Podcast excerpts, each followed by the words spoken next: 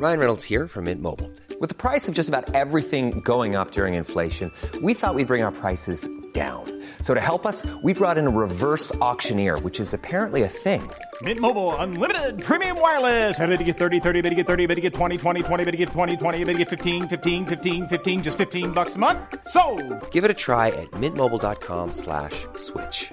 $45 upfront for three months plus taxes and fees. Promo for new customers for limited time. Unlimited more than 40 gigabytes per month. Slows. Full terms at mintmobile.com. Noticias del Heraldo de México.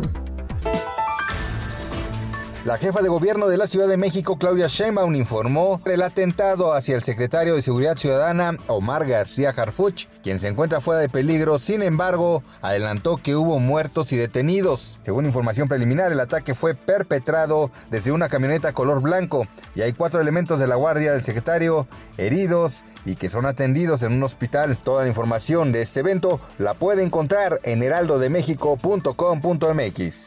El subsecretario de Prevención y Promoción de la Salud, Hugo López Gatel, negó que haya un brote de COVID-19 en la estructura del gobierno de México, por lo que no hay razón para que el presidente Andrés Manuel López Obrador se haga la prueba. Así lo mencionó el funcionario después de que el secretario de Hacienda y Crédito Público Arturo Herrera dio positivo al nuevo coronavirus y recientemente estuvo con el presidente. En entrevista con Brenda Peña y Manuel Zamacona para el Radio, López Gatel reconoció que él no se ha practicado la prueba porque no ha presentado síntomas y no hay una razón para ello.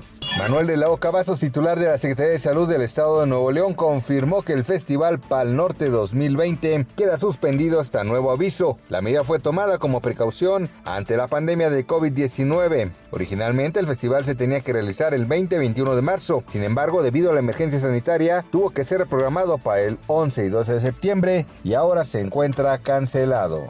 Todo listo para el torneo nombrado Copa por México, que enfrentará equipos como las Chivas, Atlas, Tigres y el recién creado Mazatlán en el Estadio Akron de Zapopan, Jalisco, y el América Cruz Azul, Pumas y Toluca, que tendrán actividad en el Estadio Olímpico Universitario. Los partidos serán de 90 minutos, tendrán cambios ilimitados y los dos mejores de cada grupo avanzan a semifinales a partido único y el criterio de desempate en cada duelo serán las definiciones en tiro penal.